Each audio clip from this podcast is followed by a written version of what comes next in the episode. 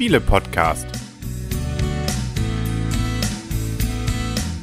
www.spiele-podcast.de Herzlich willkommen zu einer neuen Ausgabe vom Spiele-Podcast im Internet zu finden auf spiele-podcast.de. Und auch diese Folge ist aus äh, organisatorischen Gründen zweigeteilt. Das heißt, leider konnten wir nicht zusammen das aufnehmen mit Michaela und Christian. Deswegen gibt es mich einmal kurz vorher. Dann gibt es gleich die ausführliche Rezension von Michaela und Christian und danach gebe ich dann auch nochmal meinen Senf zu dem Spiel, über das wir heute reden werden. Das ist aber keins von diesen. Das sei nur so ein Appetizer für die nächsten Wochen. Die Spiele des Jahres sind ja bekannt gegeben worden. Viele davon haben wir ja, beziehungsweise die Kandidaten zumindest, haben wir ja hier auch schon präsentiert. Die fehlten hier beide noch, Imhotep und Karuba. Man sieht, wir sind schon fleißig am Testen. Deswegen die gibt es dann als Rezension demnächst und auch unsere Prognose, was wird's denn? Was es auf jeden Fall nicht wird, das ist das Spiel, über das wir heute reden, weil es ist nicht nominiert und steht auch nicht auf der Auswahlliste. Es ist nämlich My Village von den Brands sozusagen eine neue Version und eben kein Add-on oder sowas, sondern ein ganz eigenständiges Spiel, das man sozusagen angelehnt hat an Village. Das war ja mal das Kennerspiel des Jahres 2012. Ja, und nun hat man sich überlegt, Mensch, machen wir mal was Neues, machen wir My Village. Klingt so ein bisschen wie, ja, machen wir vielleicht mal ein Kartenspiel draus oder ein Würfelspiel. Aber es ist ein durchaus forderndes und deutlich komplexeres, finde ich zumindest, und damit will ich noch meine Wertung nicht vorwegnehmen, Spiel als Village ähm, das man auch erstmal für sich erarbeiten muss. Aber was sich genau dahinter verbirgt, hinter My Village und wie das Ganze funktioniert und was Michael und Christian davon halten, das sehen wir jetzt. Herzlich willkommen zu einer neuen Folge vom Spiele-Podcast, im Internet zu finden unter www.spiele-podcast.de. Und hier am Spieletisch sitzen die Michaela. Und der Christian. Hallo! Heute wieder in Zweierbesetzung. Genau, richtig. Und wir haben uns heute beziehungsweise was heißt heute? Wir haben es ja schon jetzt ein paar Mal gespielt. Wir haben das Spiel Village. My Village. My Village, Entschuldigung, hast du recht. So, viel, so viel muss sein. Richtig. Von Inka und Markus Brandt, die sind ja auch keine Unbekannten, bei Eggert Spiele erschienen und Pegasus vertreibt es auch mit. Genau. Und halt eben ist ein, ein Spiel aus dem Village-Universum, könnte man mittlerweile ja sagen. Village gibt es ja mehrere Varianten mittlerweile schon und das ist eine von den neuesten, wenn nicht sogar die neueste. Das ist die neueste. Das ist die neueste und wir haben sie getestet und erzähl, Michaela, wie sind die Rahmendaten? Ja, es ist ein Spiel ab 12 Jahre. Auf der Verpackung wird die Spielzeit mit 60 bis 90 Minuten Spielzeit angegeben. Ähm, wir haben es jetzt ja nur, bis jetzt nur zu zweit gespielt und da kann man auch sagen, es kommt auch ganz gut hin. Also die erste Partie spielt man natürlich etwas länger. Wir haben immer so zwischen 60 und 80 Minuten gespielt für zwei bis vier Spieler und kostet, ich habe es gesehen im Internet, zwischen 30 und 37 Euro. Wir haben es ja auf der Messe für 24 kaufen können. Also da sieht man mal, auf der Messe kann man auch mal Schnäppchen machen. Ja, ja, du vor allen Dingen. Ja, was ist das denn für ein Spiel, Christian? Ja, es ist eine quasi Art kombiniertes Brettspiel-Karten-Würfelspiel mit so ein bisschen Worker Placement. Äh, hört sich jetzt ein bisschen kompliziert an. Ist ehrlich gesagt, ähm, wenn man sich das selber anhand der, der Anleitung erarbeitet nicht so einfach. Also wir kennen ja Village als solches, wir kennen die Mechanismen und wir dachten eigentlich, wir kommen relativ zügig in dieses Spiel rein. War leider nicht so. Also vom Aufbau her ist es so, es gibt einmal in der Mitte einen kleinen Hauptplan, sag ich mal. Da gibt es einmal einen Friedhof, da gibt es Gräber, da gibt es eine Art Ratten oder Pest, also eine Plagenleiste und so eine Art, uah, das wird gleich alles hier runter, äh, eine Art ja, Markt, könnte man mehr oder weniger sagen. Darum herum gibt es mehrere Karten mit verschiedenen Farben, die unterschiedliche Zahlen haben. Diese Zahlen braucht oder muss man über Würfel erfüllen, um sie benutzen zu können. Und dann hat jeder von uns ein eigenes Tableau vor sich liegen. Äh, wo einmal in der Mitte so eine Art Hof ist, drumherum eine, ja, man könnte sagen, Zeile, Leiste mit äh, Sanduhren die einmal um diesen Hof rumgehen. Und an dieses eigene Tableau legt man die Karten, die in der Spielmitte liegen, an und baut damit quasi sein Dorf so sukzessive aus. Genau, also wir haben jetzt hier kein typisches Brettspiel, sondern im Prinzip drei gleich große Spielbretter, nämlich einmal den Hauptspielplan, auf dem wir zusammenspielen, wo die Menschen halt sterben, wo die Gräber abgebildet sind. Dann haben wir unser eigenes Spielertableau, an das wir Karten anlegen können, an das wir die Zeit abtragen, wo dann ersichtlich ist, wann die Menschen sterben. Da haben wir auch bestimmte Personen, die haben wir von Anfang an. Zum Beispiel die kirchliche Seite haben wir, wir haben den Amtsherr, wir haben die Reisenden.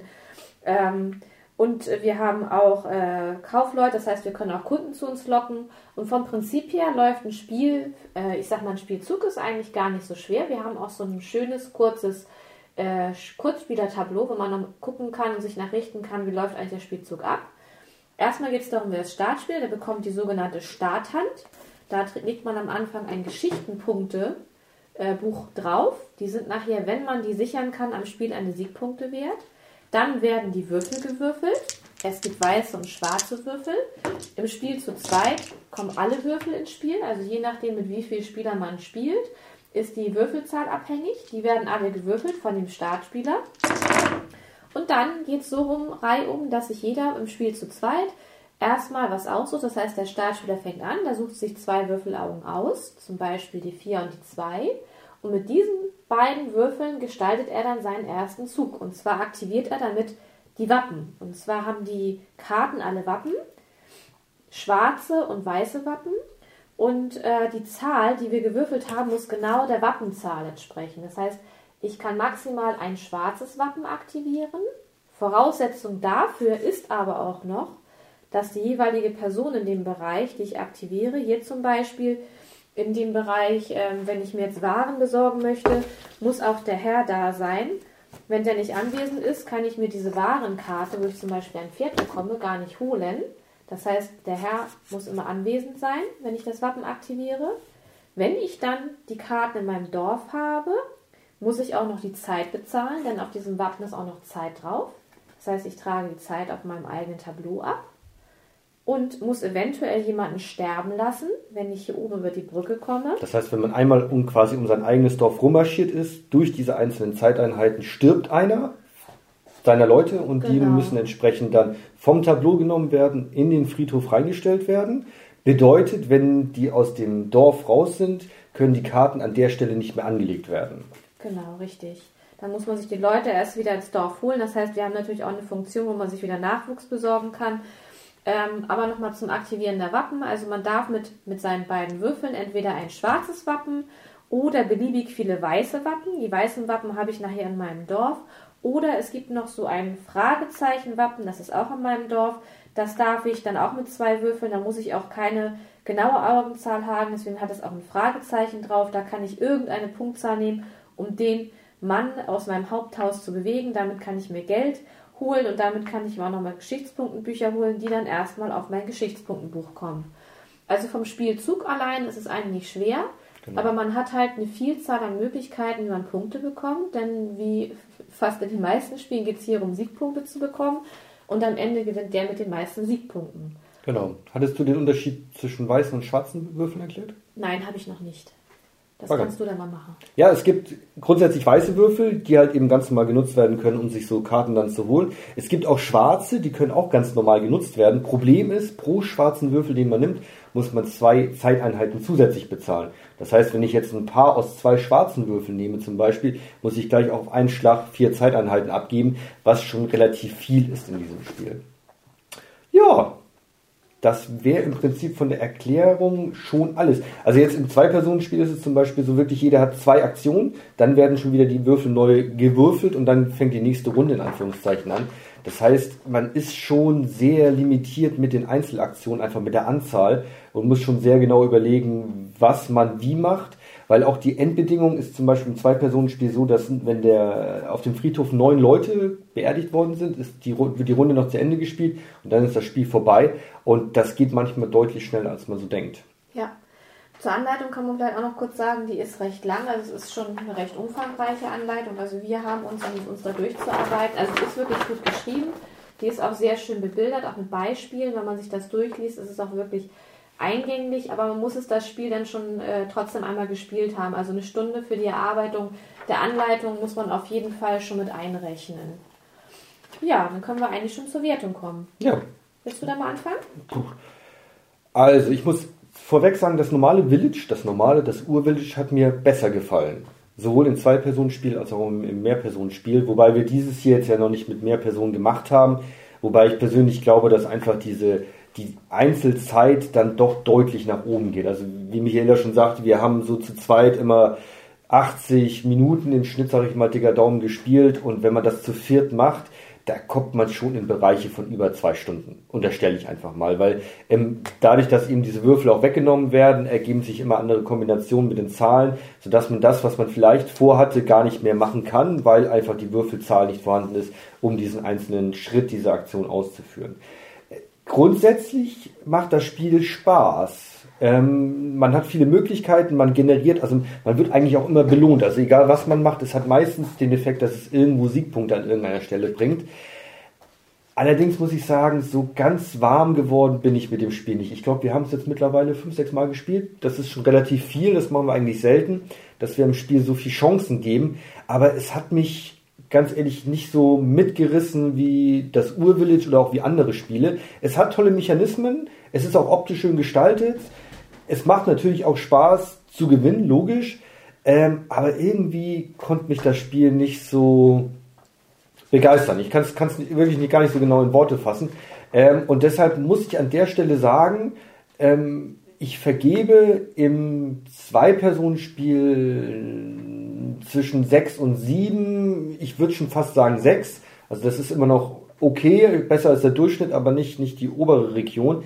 Und ich glaube, im Vier-Personen-Spiel, auch wenn ich jetzt ganz klar sagen muss, wir haben es noch nicht gespielt, wird das eher Richtung sogar 5 gehen, weil dann einfach die Spielzeit zu lang sein wird für das Spielerlebnis, das man an der Stelle hat.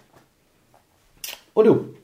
Ähm, ja, also man kann ja erstmal sagen, es ist auf jeden Fall eher ein Kennerspiel für mich. Also es ist für mich kein Gelegenheitsspielerspiel. Also die Einarbeitungszeit ist auch schon mit einer Stunde recht lang. Ähm, wobei, wie gesagt, die Anleitung gut geschrieben ist. Ähm, die Spielzeit, gut, ist mit 60 bis 80 Minuten zu zweit noch recht überschaubar, aber ähm, es steckt schon viel im Spiel drin. Es ist schon recht komplex. Wir haben ja hier ganz, ganz viele Karten auf dem Tisch. Man braucht auch recht viel Tischfläche, kann man auch nochmal mit dazu sagen. Und es gibt halt so viele Möglichkeiten, Siegpunkte zu machen. Man muss sich dann wirklich entscheiden. Ich fand jetzt gerade dieses Spiel, was wir gerade hatten, echt ja. lustig. Ja. Weil Christian geht immer ganz gerne auf diese Geschichtenpunkten, also auf diese Geschichtenbücher, die man halt erstmal auf seinem Baum sammeln muss, die man aber erst safe hat, wenn man mit seinem ich sag mal, mit seinem Mann, mit seinem Häuptling, den man hier hat, der muss seinen Weg entlang laufen. Und erst wieder, wenn der im Haupthaus ist, dann werden halt diese Punkte von dem Geschichtenbaum gesaved. Und ich weiß, wie viele Punkte hast du da 22. 22. Und man kann halt einmal ja dadurch kommen, ähm, die Ratte, wenn die Ratte oben ankommt, dann muss man die Hälfte von seinen Punkten vom Geschichtenbaum abgeben.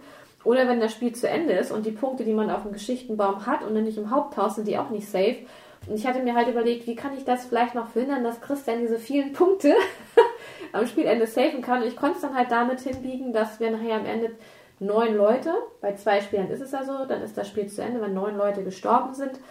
Und ähm, das fand ich gerade eben eigentlich ganz lustig, muss ich ganz ehrlich gestehen. Ja, und ich habe gar nicht darauf geachtet, dass da schon acht Leute im, auf dem Friedhof lagen. Ja, also man kann schon, äh, also sonst hätte ich gewonnen. Interaktiv ist hier doch schon einiges möglich, äh, auch Boah. dadurch, weil man auch die Würfelzahl, doch ich finde schon, ich habe mich schon ein paar Mal geärgert, weil du auch die Würfelzahl weggenommen hast. Ja, aber ja nicht absichtlich, um dich zu ärgern. Nein, das weiß ich, dass du es nicht deswegen gemacht nee, hast. Nee, das mache ich das mit interaktiv, das ist ja... Ja, unbewusst dann halt interaktiv, ja. ne? Ähm, das fand ich gerade eben ganz lustig. Und wie gesagt, es gibt total viele Bereiche. Ich habe die ersten Spiele immer ganz viel auf die Reisenden gesetzt. Ähm, da kann man nämlich auch ganz viele Punkte mitmachen, weil was ganz gut ist, diese Wappen haben ja teilweise auch zwei Zahlen, wie zum Beispiel dieser Reisende, der hat eine 4 und eine 10.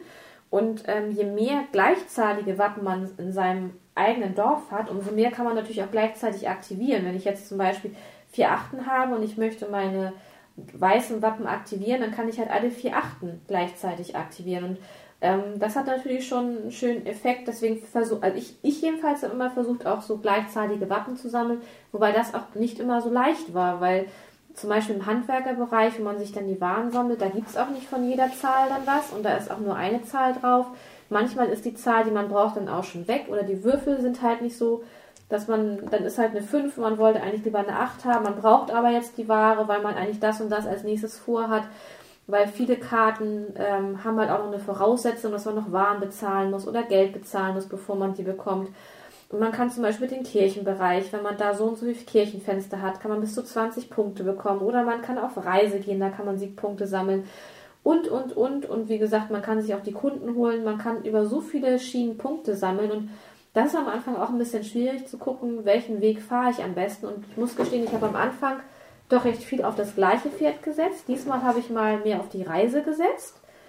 Ähm, und habe aber jetzt, denke ich mal, auch dadurch noch Glück gehabt, weil ich, wie gesagt, Christian auch noch verhindern konnte, dass er diese ganzen Siegpunkte bekommen Das wären konnte. 16 mehr gewesen, das wäre der Sieg gewesen. Ja, richtig, genau. Also rundum, es ist halt ein Spiel mit sehr vielen Facetten. Wir haben halt sehr, sehr viele Karten hier rumliegen, die uns ganz, ganz viele Möglichkeiten bieten.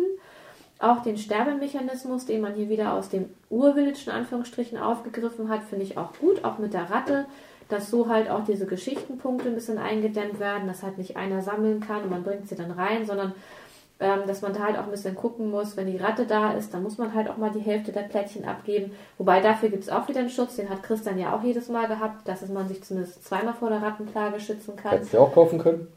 Ja, genau, brauchte ich ja aber nicht. Ich hatte So. ja nie Geschichtenpunkenplättchen. Bewertung!